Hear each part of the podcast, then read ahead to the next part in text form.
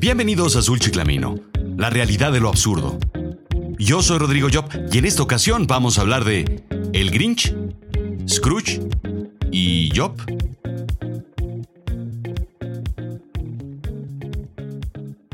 La Navidad. La festividad más amorosa del año. Bueno, en realidad no tan amorosa como el 14 de febrero, la segunda festividad más amorosa. Bueno, en realidad tampoco la segunda.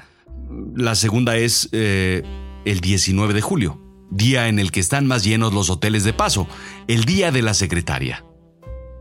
Bueno, en realidad tampoco el tercero, porque el tercero es el 19 de agosto, el día del amante. Bueno, total que la Navidad es, al menos se los prometo ahora sí, al menos la cuarta fecha más amorosa del año. Sí, la Navidad. La Navidad es la festividad en la que permitimos que nuestros hijos se sienten en las piernas de un hombre barbudo, vestido de rojo, con botas de cuero y aliento muchas veces alcohólico, con barba de estopa y que le cuente al oído sus más profundos deseos. La Navidad es la festividad en la que insistimos uno y otro año juntarnos con los familiares que no ves cotidianamente simplemente para recordar por qué habías dejado de verlos en un principio. El tío Pelayo contando chistes obscenos porque se le cruzó el teraflu con el jarabe para la tos, según él. Es la festividad de recordar, de reflexionar, de meditar, de recapacitar lo que quieres cambiar en tu vida en la cena, que no cambia desde que tienes uso de la memoria. Siempre el bacalao, siempre el pavo, los romeritos, siempre la sidra Santa Claus, que trae como regalo burbujas de sabor. Siempre la foto, siempre el suéter que te tejió la tía Maruca, con nudo grueso y una greca de hilera de renos. Póntelo, póntelo, te ves guapísimo. Tía, tengo 45 años. Es la época de compartir aunque muchas veces es compartir con los menos queridos, parte de tus pertenencias. Según el economista, la época en la que crece un 222% el delito organizado. Pero hay una parte de la celebración navideña con la que todo empieza. Y no, no son los orígenes mismos de la celebración, no son las raíces de donde viene. Es, al menos en México, lo que verdaderamente nos une a este festejo y al mismo tiempo sugerimos a nuestros oyentes de otros sitios ampliamente el adoptar esta celebración. Es el maratón, el maratón Guadalupe Reyes. Así es que estamos aquí listos, los corredores están en la línea, estamos esperando a que inicie, inicie nuestro maratón. Y arranca el disparo. Arranca nuestro maratón. Este no es un maratón común, no es un maratón de 42 kilómetros, es un maratón de tan solo 26 días. 26 días, amigos, que comienzan el día de hoy. El día 12 de diciembre, día de la Virgencita de Guadalupe. Así es, la celebración católica por excelencia en México y en otros países. Aunque la indicación es hacer un recorrido hasta la Basílica de Guadalupe, hoy no es necesario hacer ese recorrido y comenzar esta particular celebración del Guadalupe Reyes con lo más importante, tener un estómago sano, un hígado fuerte y una mente, una mente ganadora, amigos.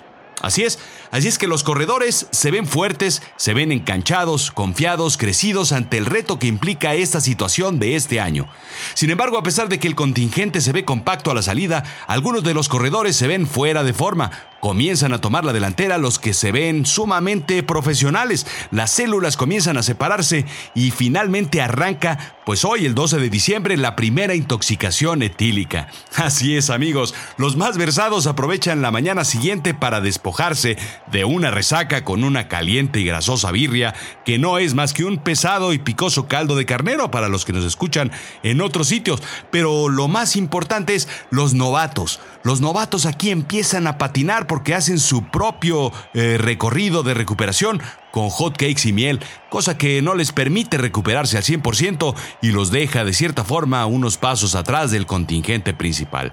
Continuamos así una larga recta plena de tres días que sin mayor complejidad consiste en las preposadas, las llamadas preposadas, que son simplemente tres días de calistecnia de calentamiento, en donde las bebidas son indispensables para la intensidad, pero no son de lo más fuerte. En este momento la celebración, pues es una pasarela entre el Día de la Guadalupana y las posadas, que sirven principalmente para festejar las celebraciones godines de oficinista y el abrazo navideño con los amigos que van saliendo durante las fiestas de Pascua. Continuamos entonces en este momento con la subida, la parte más complicada de la carrera, pero la multitud empieza a alentar y empieza a entusiasmar a los corredores con villancicos y poche con piquete.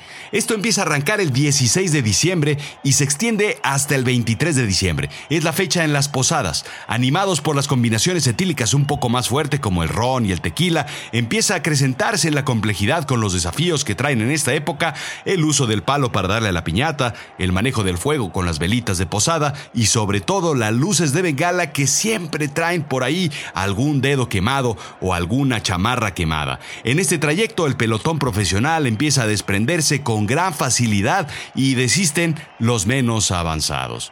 Así es, así es. Qué bueno que lo mencionas. Los más diestros comienzan a desprenderse del pelotón. Ya empezamos a ver unas personas muy, muy, muy atrás que ya se quedan a la lejanía. La gran celebración llega entonces y el 24 y el 25 es en donde se impone el champán y vinos espumosos, los más corrientes aunados al exceso de la comida para traer a la escena las náuseas, la acidez y sobre todo los cánticos producidos por las regurgitaciones y las arcadas. Ya sabemos cómo es eso. El estómago empieza a hacer que algunos pierdan el paso y tropiecen saliendo de la escena.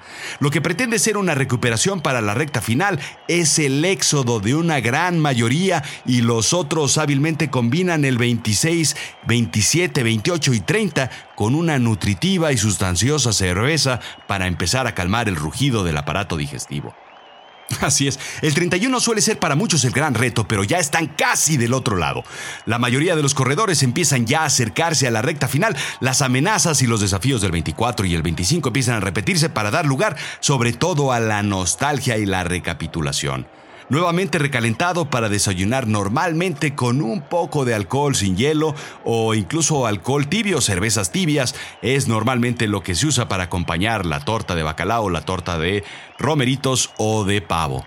Así es, solo pocos son pocos los que continúan hasta el Día de Reyes, el 6 de diciembre. Esto ya es la bajadita para muchos. Difícilmente alguien se sale de la carrera después de pasar el 31 y el 1 de enero.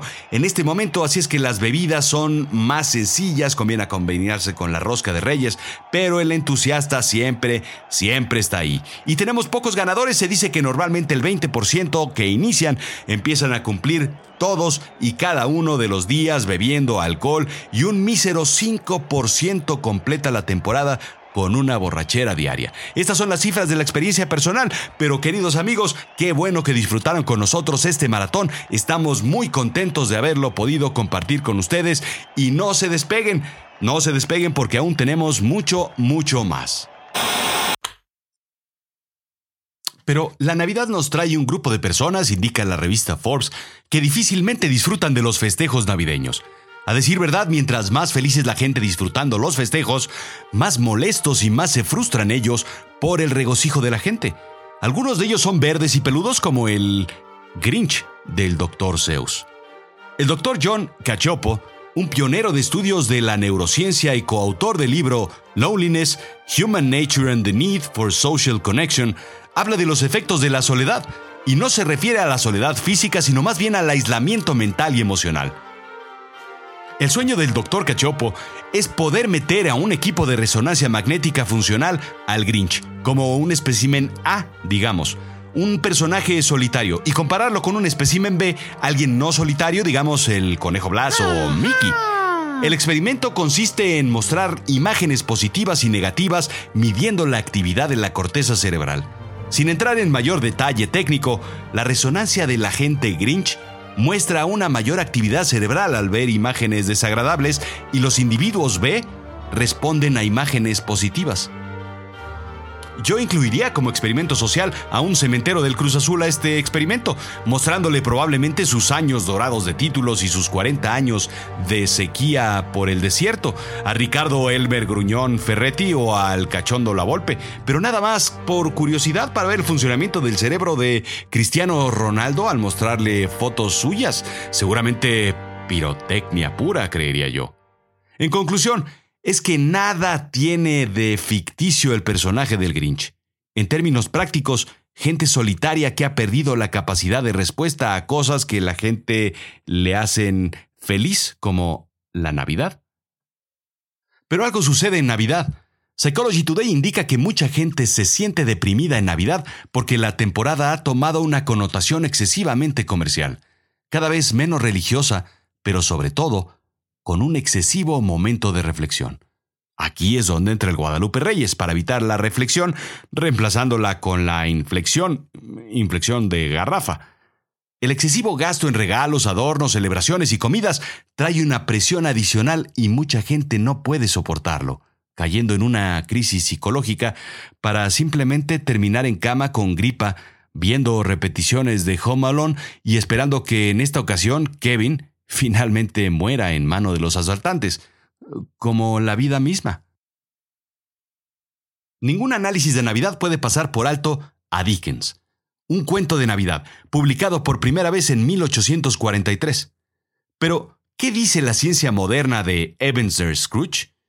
El rechazo y la aversión al trato con los demás de Scrooge, junto con su enfermizo humor y su pesimismo nos lleva a diagnosticarlo con un desorden de resentimiento postraumático, aunque también tenga un poco de desorden depresivo con una pizca de trastorno explosivo intermitente, espolvoreado con un trastorno de personalidad narcisista y tal vez mezclado con bipolaridad. Y por supuesto, crisis psicóticas. Bueno, si usted es de los que no creen fantasmas, y piensa que estas fueron alucinaciones psicóticas. Evidentemente, todo lo que podemos saber de una persona viene de su historial clínico, aunque también de su historia. Un ser vulnerado por la muerte de su madre cuando lo trajo a este mundo, el rechazo de su afligido padre por culparlo de la muerte de su madre, su decisión de separarse de una mujer que ama, eligiendo la vida de los negocios, el comercio y el materialismo, llevándolo a ser un hombre exitoso, pero amargado. ¿Les recuerda a alguien que conocen? Sí, ese que está al lado de ustedes.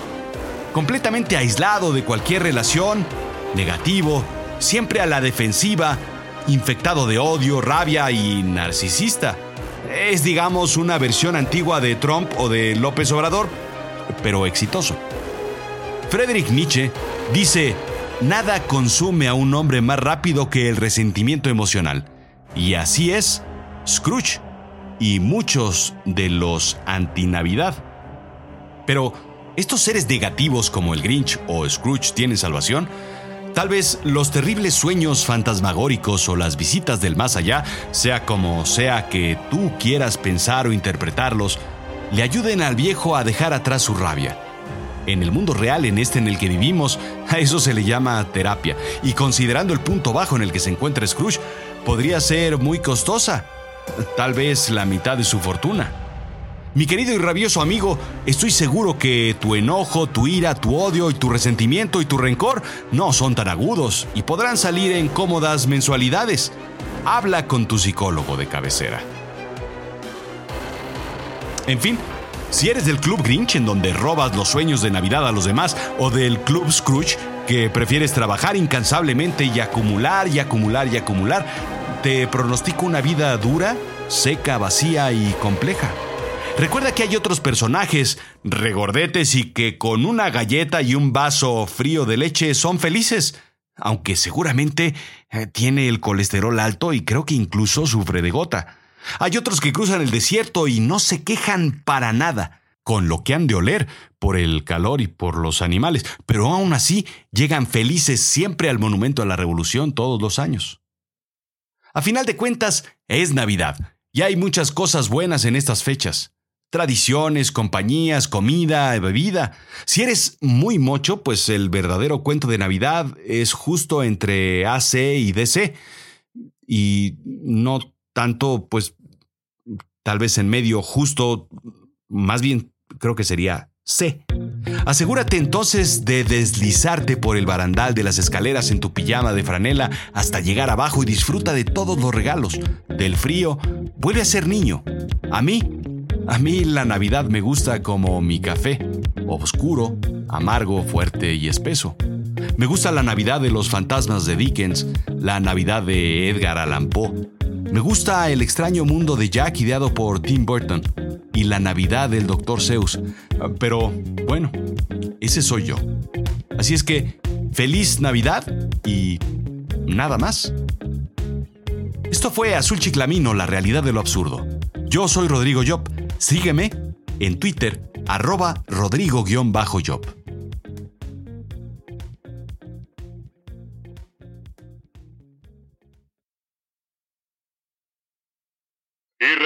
En Navidad tenemos el arcón navideño, que contiene un par de pantimedias Lonati, porque Lonati es la pantimedia, una botella de sidra Santa Claus que trae como regalo burbujas de sabor, una barra del jabón del tío Nacho, una lata de confitados, un mandil y una diadema, diez productos de belleza naturista porque todos andamos faltitos de belleza en Navidad, tres truzas trueno, dos escobas y un mechudo, cajetas y obleas coronado, la cajeta quemada que no quema, dos cajas de té porque el café quita el sueño. Todo vale comprobado 465. Cómprelo por solo 175 en la W. Ayuntamiento 52 Colonia Centro. Cantidad muy limitada. Este es el final de la primera temporada de Azul Chiclamino. Quiero agradecer a todos los que hacen posible este programa, que son básicamente ustedes, por escuchar. Y sobre todo, gracias por quedarse a escuchar los créditos. Azul Chiclamino es una producción independiente de Rodrigo Job, escrito por Rodrigo Job, dirección Rodrigo Job, en los controles y edición Rodrigo Job, ingeniero técnico Rodrigo Job, dirección y musicalización Rodrigo Job, ambientación Rodrigo Job. Vamos, que esto es básicamente como el equipo completo de béisbol de Box Bunny. Eh, ¿Qué hay de nuevo, viejo? No olvides suscribirte. Esta es una producción independiente y es difícil competir contra los grandes. Los grandes producciones, los grandes presupuestos, los grandes niveles de distribución. Ayúdame a que siga vivo este espacio calificando con cinco estrellas, pulgares arriba o dejando comentarios o simplemente, pues, como puedas.